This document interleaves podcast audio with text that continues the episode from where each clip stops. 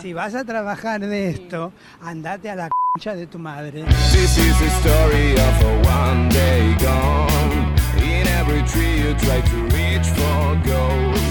You never knew there was a lot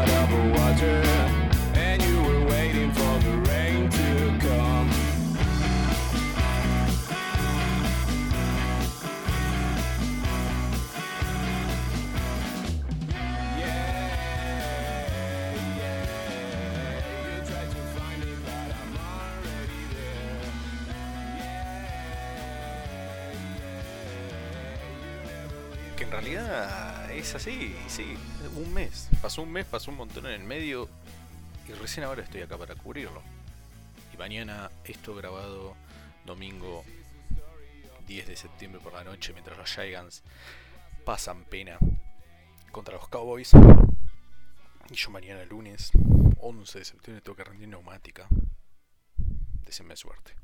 Mi nombre es Maxi Rojas, me pueden encontrar en redes sociales como Maxi Rojas 41, Fernet NFL, la cuenta del podcast. Hay mucho para cubrir. Por eso no, no sé qué va a ser el título, creo que va a ser un mes de ausencia, todo lo que pasó en el medio, no sé, qué sé yo, lo que sea el título siempre termina siendo una falopiada. A ver, para cubrir muy rápido, porque no, no, ni siquiera puedo poner estima, o sea, a ver, ¿qué cosas ocurrieron en el medio que yo, sinceramente, dejé pasar. Sí, dejé pasar por distintos motivos. Tenemos tal Bill Cook a los New York Jets. A mí me sorprende que haya gente que crea, a pesar de que los Jets al, menos al momento todavía no han jugado, me, sorpre- me sorprende que haya, haya gente que piense, o sea, que crea que Bryce Hall es el running back número uno del equipo. Bryce Hall, si justamente firmaron a Dalvin Cook, es porque están queriendo sumar un jugador de muchísima calidad, pero para que justamente juegue. ¿Se entiende? No, no es para, para... A ver, que lo firmas y ahora estoy viendo, bueno, el MetLife Stadium totalmente colapsado de gente y bueno, como bien digo, los Giants al momento que grabo esto 16 a 0, por el amor de Dios. Eh, no sé qué, pensaban. No sé, no sé, realmente pensaban ustedes que iba a ser running back número uno Brace Hall después de la lesión que tuvo. Ojo, que tiene calidad de running back número uno, la tiene. Pero con la firma de Darwin Cook, los Jets están diciendo acá vamos a competir y cubren una posición que por un tema de rotación y nombres y demás venía algo floja, siendo sinceros. Venía floja. Venía floja. Bastante floja y es buena firma, vamos a decir la verdad. Entonces, tenemos a unos New York Jets que quieren competir. El tema es el siguiente. Hay una... eh, hay una venta de humo terrible.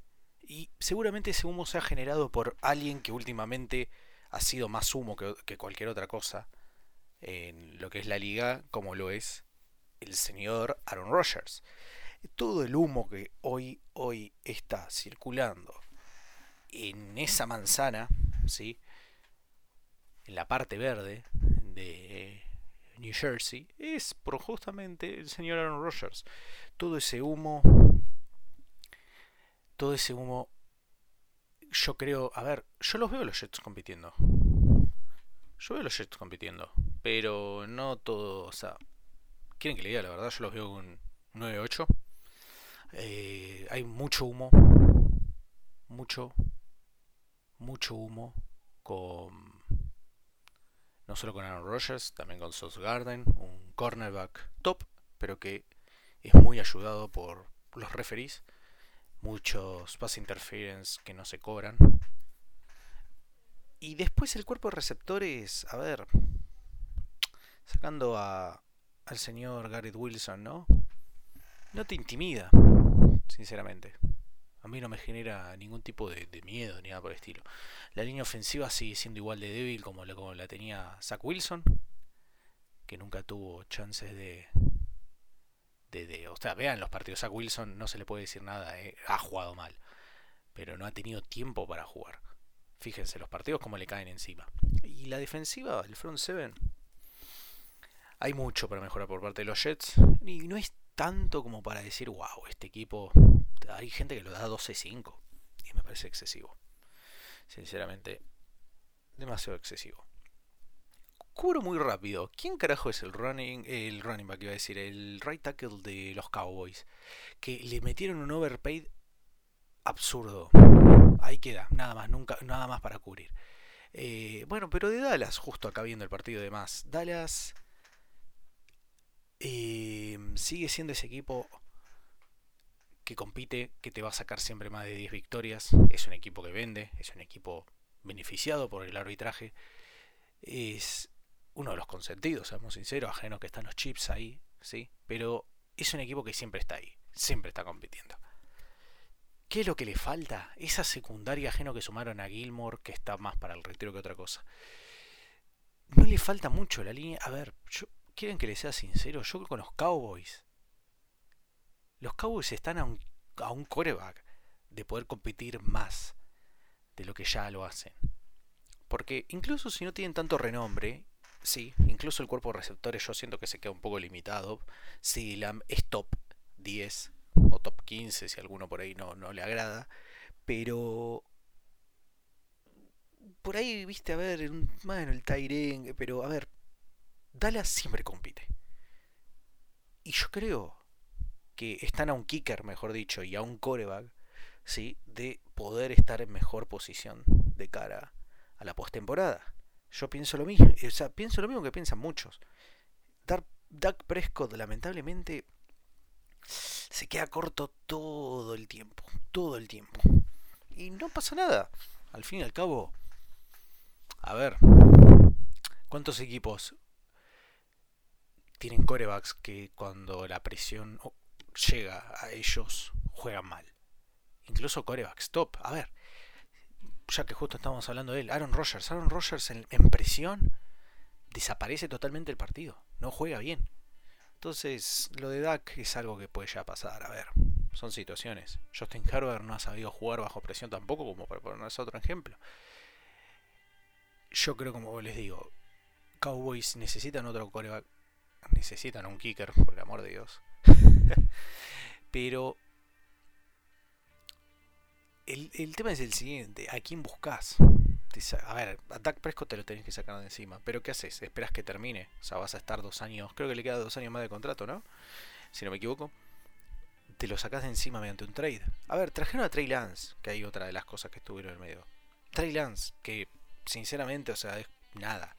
Trey Lance es eh, declarado un bust de lo que fue la clase, la supuesta clase top 5 de aquel de aquel eh, draft del 2021. ¿sí? Eh, interesante clase porque, miren, en esa clase, no, no, voy a ponerme nombre por nombre, ¿no? pero bueno, a ver, yo, veo, yo veo en esa clase muchos, muchos bust, pero muchos, ¿eh? En primera ronda. Pero a la vez jugadores de muchísimo calibre que están todavía ahí. Porque, a ver, muchos Bast, eh, hace rato que no veo una clase tan, tan joven o tan, tan fresca como la del 2021 y que ya haya jugadores que básicamente no, no lo valían. A ver, voy a tomar en cuenta lo que decía Puma de No Huddle. Eh, algo que dijo es verdad. Los drafts no hay que verlos por rondas, hay que verlos por tiers. Perfecto, pero en este caso, al fin y al cabo, el sistema que está hoy, uno lo tiene que ver por parte de a ver, lo, lo tiene que mirar por tiers, pero se tiene que fijar dónde fueron seleccionados. Obviamente hay un jugador, Jalen Wyatt. Para mí Jalen Wyatt es un jugador de primera ronda, que fue drafteado en tercera. Entonces es un jugador tier 1 drafteado en tercera ronda. Pero en este caso vamos a las rondas. Tenemos Trevor Lawrence, Zach Wilson. Zach Wilson está a qué? A nada. Porque ya tiene un, pie, un pie medio en bust. Trey Lance es un bust. Kyle Pitts, Jamar Chase, seguimos. Jalen Well, Penny, eh, Penny Sewell, JC Horn, Patrick Sustain. Ahí tenés a dos de los mejores cornerbacks. Mejor, parecen mejor que sos. Ven lo que les digo. Devonta Smith, Justin Fields. Justin Fields está a un pie de ser bust también, porque ha estado jugando muy mal. Es muy buen atleta, no es buen coreback, seamos sinceros. Y no es la misma comparativa que Lamar Jackson. Aunque Lamar Jackson en el partido de hoy fue un desastre. Me arruinó el fantasy. Micah Parsons. Fuera de lo que son los corebacks, el mejor de la clase. Rashad Slater. Elijah Vera Tucker. Eh, tenés a Mac Jones. Mac Jones está ahí también a un pie de ser un bust. Está Sabel Collins. Sabel Collins que está muy mal. está muy mal contexto porque está con los Cardinals. Eh, a ver. Eh, hay que verlo todavía, Sabel, pero, pero va bien, decente. Acá viene un bust. Alex Leatherwood. Fue los Cleveland Browns lo tomaron. Va a servir, supongo. Cleveland Browns que siempre tienen buena rotación para lo que es el, la línea ofensiva, una de las mejores líneas ofensivas de la liga. Eh, Jalen Phillips me encanta. Eh, está este muchacho Jamie Davis. Hay que ver. Y acá viene otro bust. Kadarius Tony es un bust.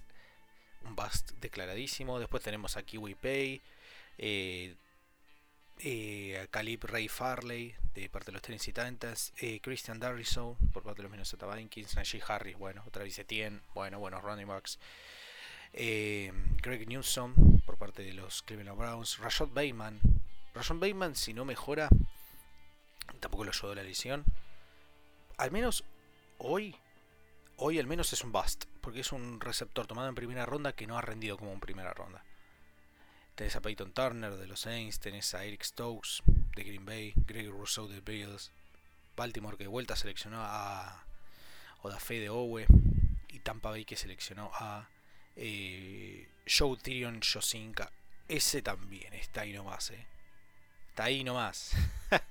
de ese declarado basta. Entonces, hace rato que no veo una clase tan joven, tan joven, tan fresca, mejor dicho, donde eh, haya tantos jugadores de primera ronda jugando, bueno, jugando mal no, sino mejor dicho, siendo tan, pero, o sea, sí, a ver, no sé si malos, pero que se esperaba más de ellos, por eso digo, si lo miras por tiers, sí, si lo miras por tiers, eh, están, son jugadores de tiers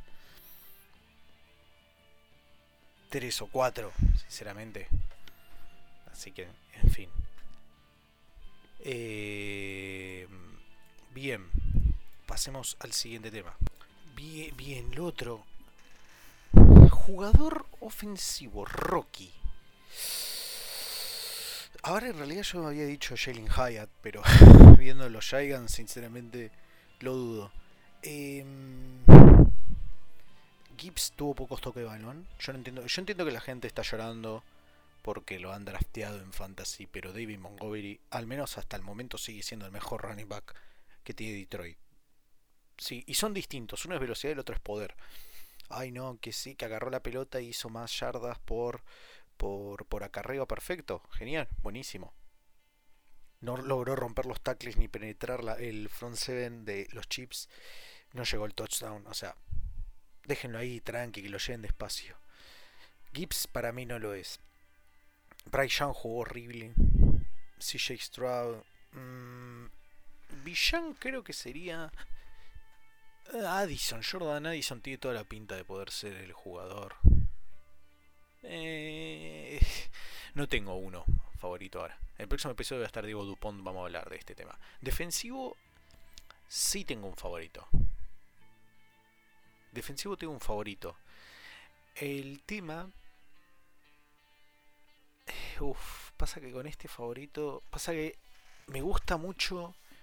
Eh, me gusta mucho Emmanuel Forbes por parte de Washington, el cornerback. Pero no lo veo, sinceramente, sacando ese premio. Eh, eso fue solamente... A ver, se lo dieron a... se lo dieron a a SOS por todo el humo que trae, todo lo que vende y demás, pero no creo. No lo creo. Eh, Jalen Carter no lo veo tampoco. Will Anderson, sinceramente, puede ser mi apuesta en este caso. De ahora, defensivo, lo que es liga, Micah Parsons, definitivamente. Micah Parsons. Eh, jugador ofensivo, jaja. Jugador ofensivo. Bueno, a este paso, Brandon Ayuk sale como ofensivo. No, pero en este caso, Tyree Hill, porque el MVP, como se lo dan a los corebacks nomás. El defensivo entonces Micah Parsons, ofensivo tema Tyree Hill, MVP. MVP. Josh Allen. Vamos a dejarlo ahí. ¿Les gusta? Buenísimo. El comeback. Mm, se lo van a Hamlin por el simple hecho de que, bueno. Nada, porque. casi, casi la palma en medio de un partido. Nada más por eso. Premio consuelo. Sinceramente no tiene ningún tipo de validez. Desde el momento en que se lo dieron. Desde el momento que se lo dieron a Dak Prescott. Creo que a Dak Prescott se lo habían dado y vaya a saber por qué. eh, perdió totalmente validez. No, no, no, a Dak Prescott no. O sí se lo dieron a Dak Prescott. En algún momento se lo dieron a. Capaz me estoy. No, me estoy equivocando, perdón. La bronca con, Dallas, ¿no? Pero. Cuando se lo, dieron a, se Gino Smith, ahí terminó todo. Ahí fue cuando dije. Que encima. eh, a ver, ríanse, pero el Comeback Player of the Year. Está pasando lo mismo que en el MVP, se lo dan a puros corebacks. Del 2018 hasta el 2022, no sabemos 2023, se lo están dando a puros corebacks. 2018 Andrew Luck, 2019 Ryan Tannehill, 2020 Alex Smith. Yo te entiendo, hasta Joe Burrow te entiendo. 2022 Gino Smith sobre, sobre Saquon Barkley.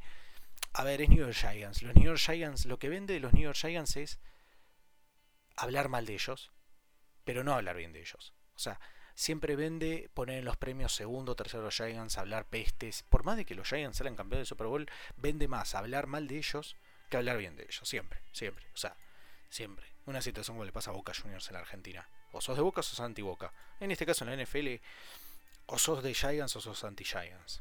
O sea, es así, tan simple como eso.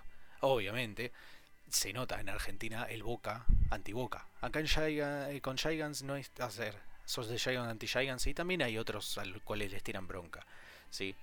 Porque se le ha faltado el respeto a otras franquicias también, ¿no? Se le falta el respeto a los Detroit Lions, por ejemplo, así que no es tan así, pero ocurre eso.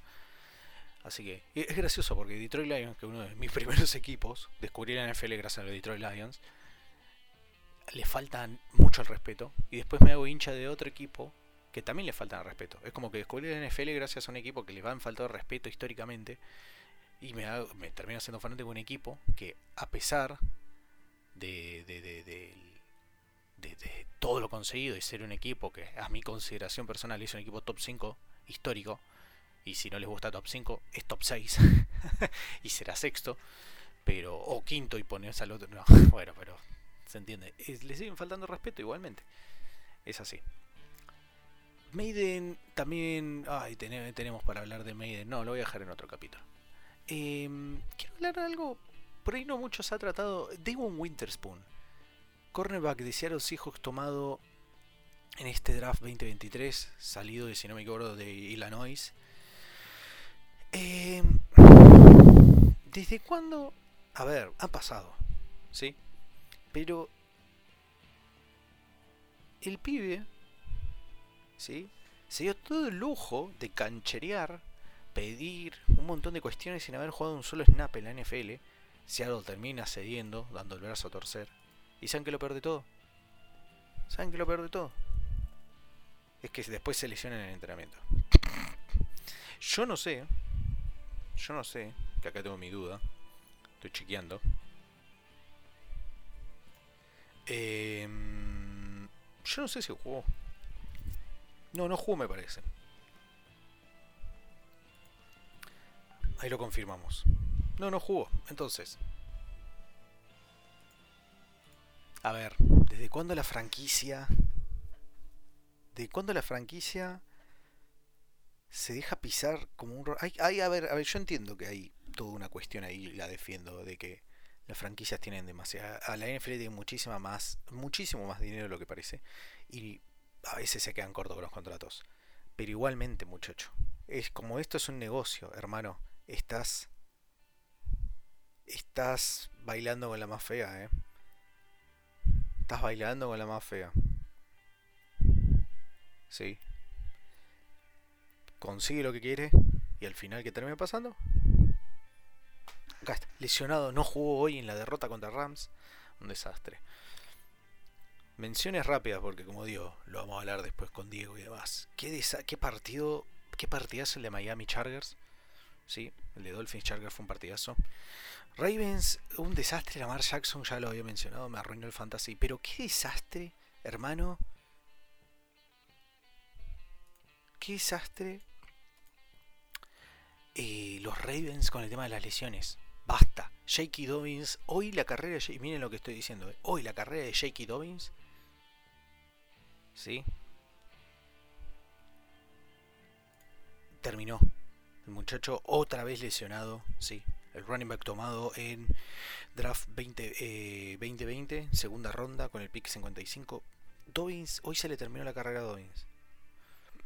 Después de un 2020 bastante eh, bastante bien, sí, decente, rendidor, cumplidor. 2021 no jugó por lesión, 2022 jugó la mitad por ese tema de la por también por un tema de lesiones. Eh, a ver, por volver de la anterior lesión y ahora se le cortó el tendón de Aquiles. A ver, un, es un running back, una de las posiciones más castigadas en la NFL y no solo castigadas, sino también que que la pasa mal, ¿sí? Turn ACL. Y ahora el, el tendón de Aquiles. ¿En serio?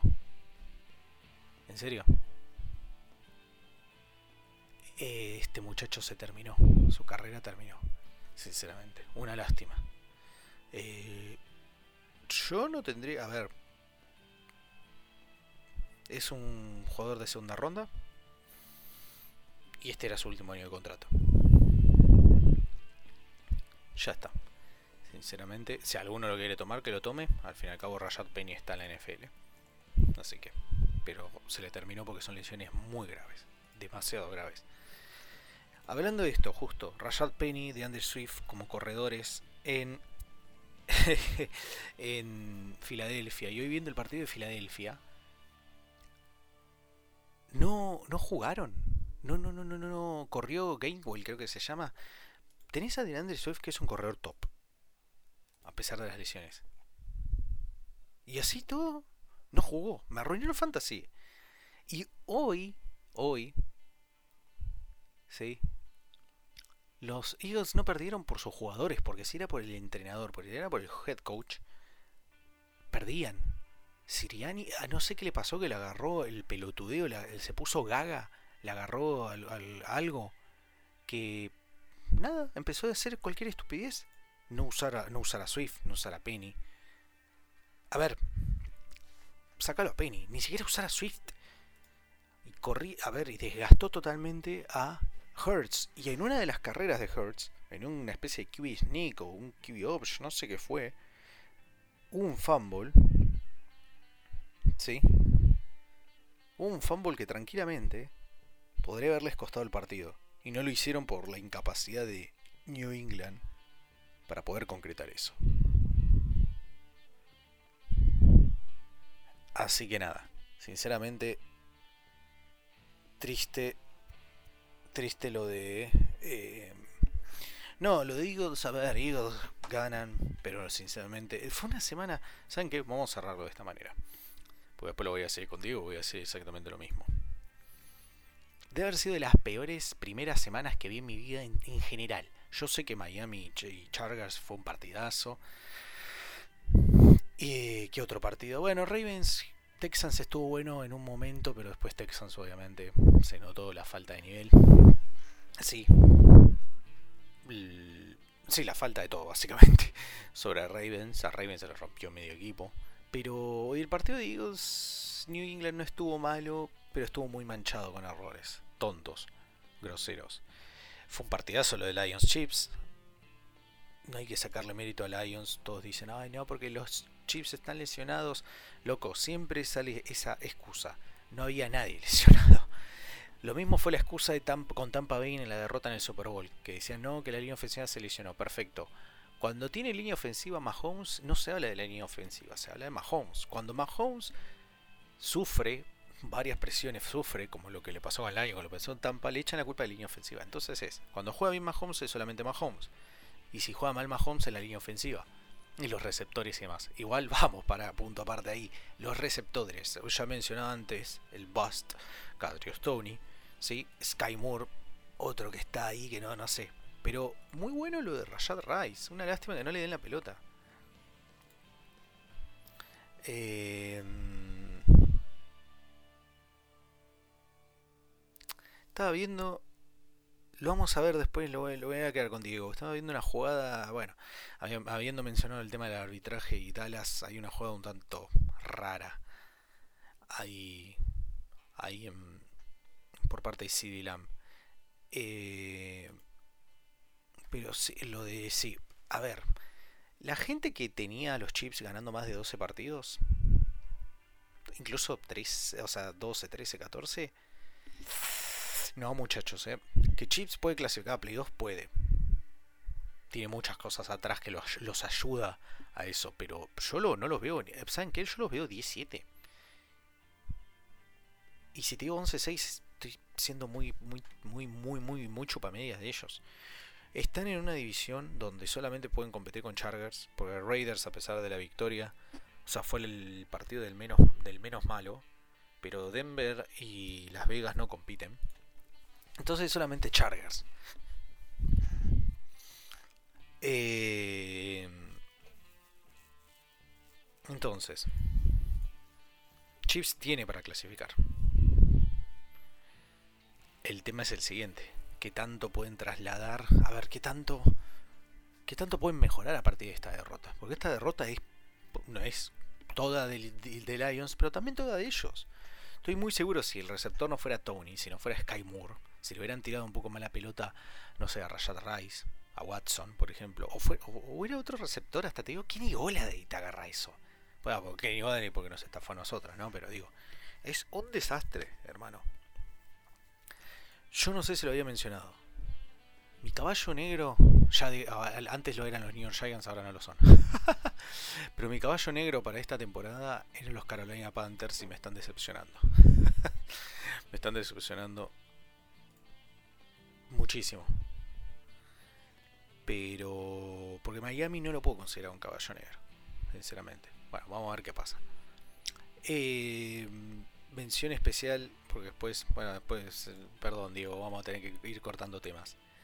Tua Tagovailoa y Tari Hill. Por Dios, por Dios. 466 yardas, 3 touchdowns. Tua Tyreek Hill que tuvo dos de esos touchdowns y 215 yardas. Impresionante, parecía que esos golpes en la cabeza le hicieron bien. Bueno, esperemos que, que esté bien de salud, pero algo que se ha mencionado durante mucho tiempo, tanto acá como en Huddle y en otros lados. La salud de Tua determina que también va a estar Miami. Ahora, ahora, sí, Miami puede llegar más lejos con... A ver, ¿qué tan lejos puede llegar Miami con Tua? Ajeno a su salud, no, no sé qué tanto puede llegar. Que a ver, a Miami le convendría el día de mañana, si la agencia libre lo permite, si algún, si algún pick de draft lo permite, draftear un coreback de buen calibre. Sí, sinceramente sí. O sea, no sé, no sé, no sé a quién puede. A ver. ¿Quién puede llegar a. A ver.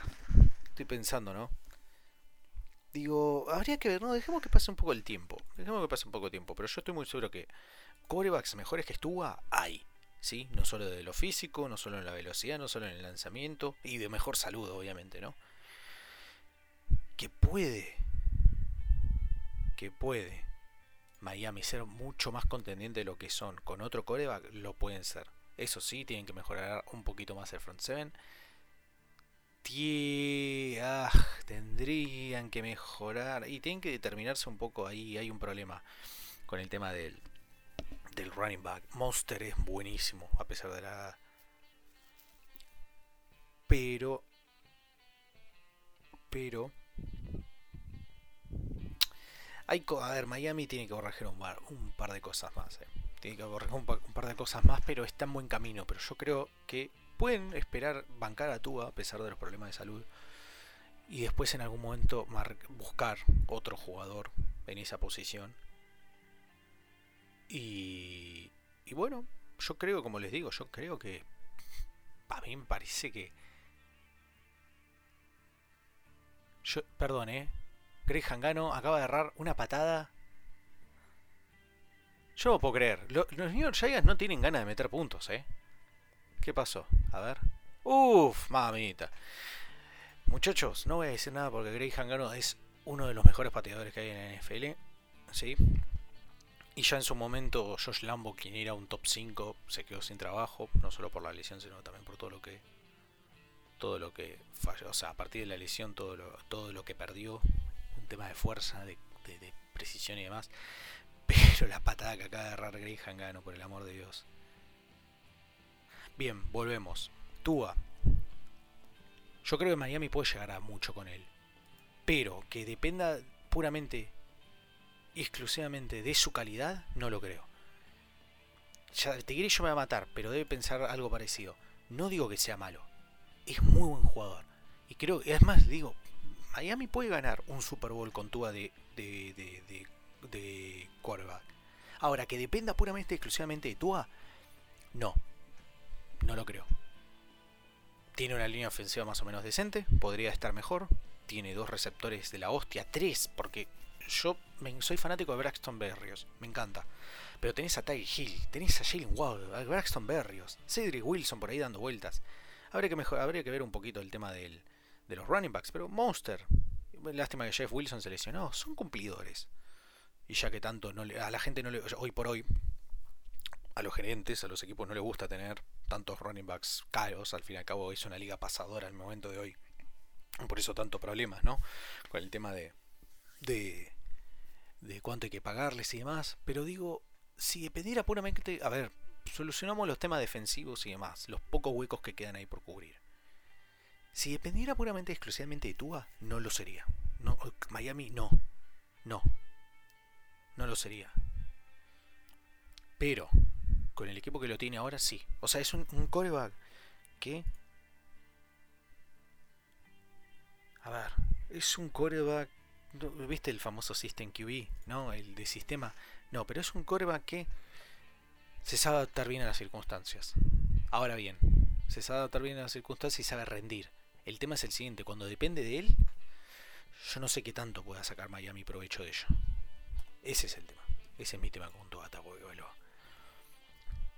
Con Tuani Gomano Leopua Doni Tua Tagovailoa. ¿Sí? Ese, ese es mi tema. Es un coreback seguro. Al menos en el lanzamiento. Mm, sí, no sé tanto en el cuidado de la pelota. Tiene muchos fumbles que la ha venido bajando con el pasar de los años. Hoy tuvo tres y uno para pérdida. O sea, tiene que cuidar mejor la pelota. Por eso digo, si consiguen mejorar la línea ofensiva, que ya es tarde, pero supongamos que se queda dos o tres años más. Yo creo que Tua tiene, tiene mucho para darle a la franquicia. Caso contrario, si es por su calidad, puramente exclusivamente de él, no. No tenemos, y ahí justo estaba viendo un holding clarísimo por parte de un, defensi- de un liniero ofensivo de Dallas que no se cobró, como siempre. Pero sí, eh, Tua Tagovailoa esa es la situación con Miami. Por eso digo, no puedo considerar a Miami un Dark Horse porque tiene calidad. Mi Dark Horse es Carolina. Y siento que me está defraudando porque se le rompieron todos los receptores, salvo Jonathan Mingo. Y Bryce Young no estuvo muy. Está, está digo raro el Carolina, pero es como es como Bears. Bears jugó un partidazo o un partido hoy horrible. Bueno, por eso digo también que Jets. A ver, Carolina se reforzó muy bien, desastre. Chicago se reforzó muy bien, desastre. ¿Quién más se reforzó bien? Que me estoy olvidando. Bueno, Jets. eh, Tercera la vencida, hermano. ¿Qué vamos a hacer ahí? Bien. Dicho y hecho. Eh, pucha, che, pasó un mes y le juro, jamás me he sentido tan vacío de ideas. Jamás. Porque literalmente lo siento así. Estoy como... Ah, vacío, no. Sí, bueno, sí, vacío. Lo- me siento así. Totalmente en otra. Y no es cansancio, no es un cansancio físico mental, es como que siento que estoy cayendo al abismo. Pero ni siquiera sé si cayendo, porque hay un punto que el abismo es tan profundo, tan infinito, que es como que estoy flotando en él. Qué poético, ¿no? creo, que, creo que lo que tengo acá para hablar un poco es... Ya sé que es una situación de lo que pasó hoy, y yo dije iba a hablar de las cosas que estuvieron pasando durante este mes. Pero... Bueno, Job Jacobs, que volvió con Raiders, eso sí es verdad. Pero Job Jacobs próximo año no va a estar con Raiders, ya se los digo. Eh, Matt Corral fue cortado por Panthers, un error, un grave error, tomado por Pa- Patriots, luego que Patriots cortaban a Bailey Zappi, otro error. Volvieron a cortar a Matt Corral.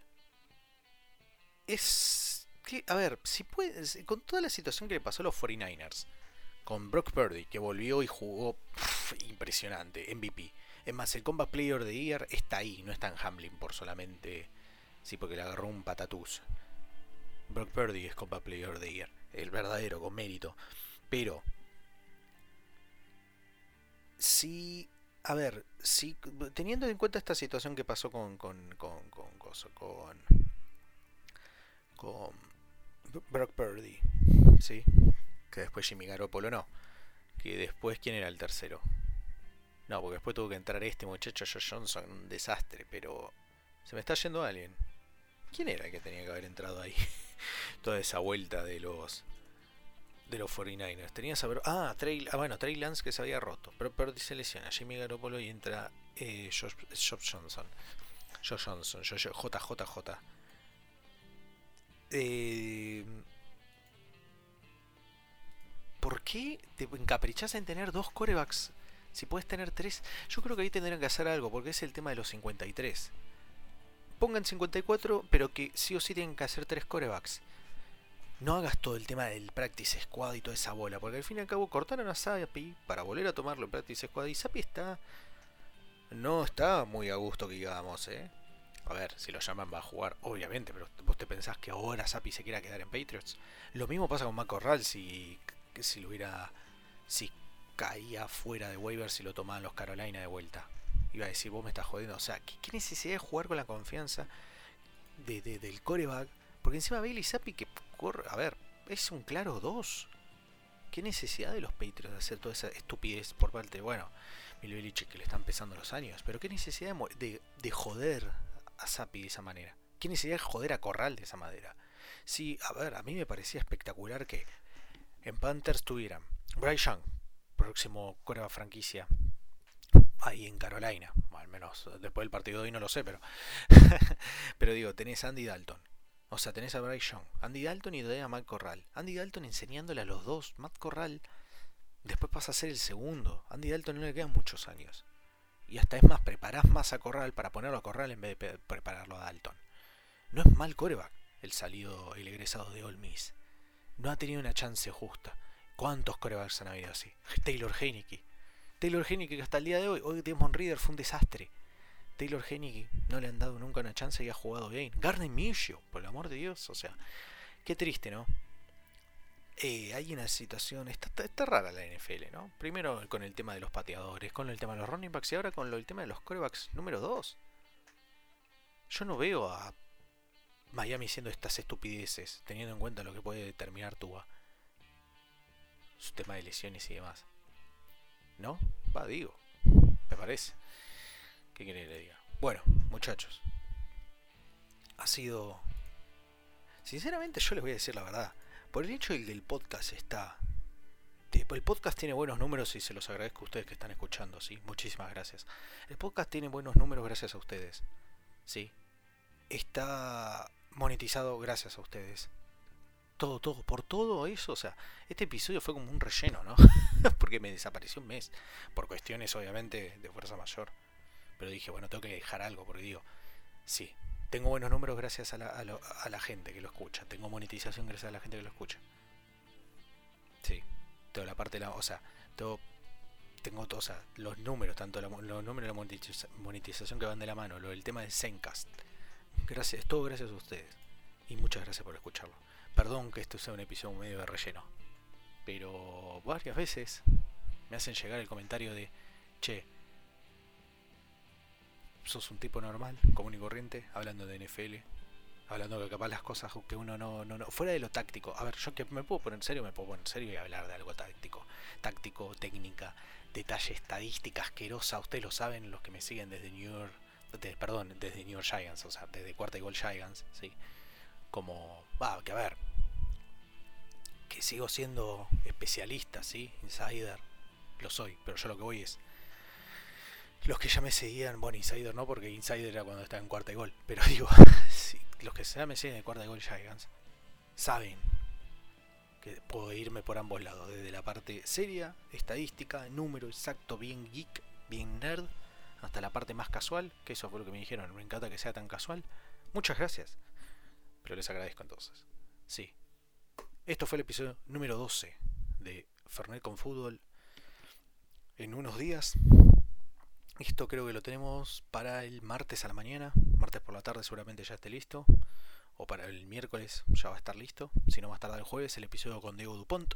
Hablando de todo lo que fue este comienzo de la NFL. Hablando, hablando de todo. Hablando de todo un poco y todo lo que haya cubierto acá también.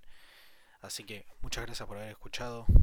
Y como dice Gasalla, si te vas a dedicar a esto, pues no te vas a la de tu madre. Gracias y nos vemos. No se olviden, Maxi Roja 41 en redes sociales, Fernet NFL en redes sociales. Twitter, Instagram, YouTube, cafecito no, capaz me cruzan en tienda. Y nos vemos. Chao.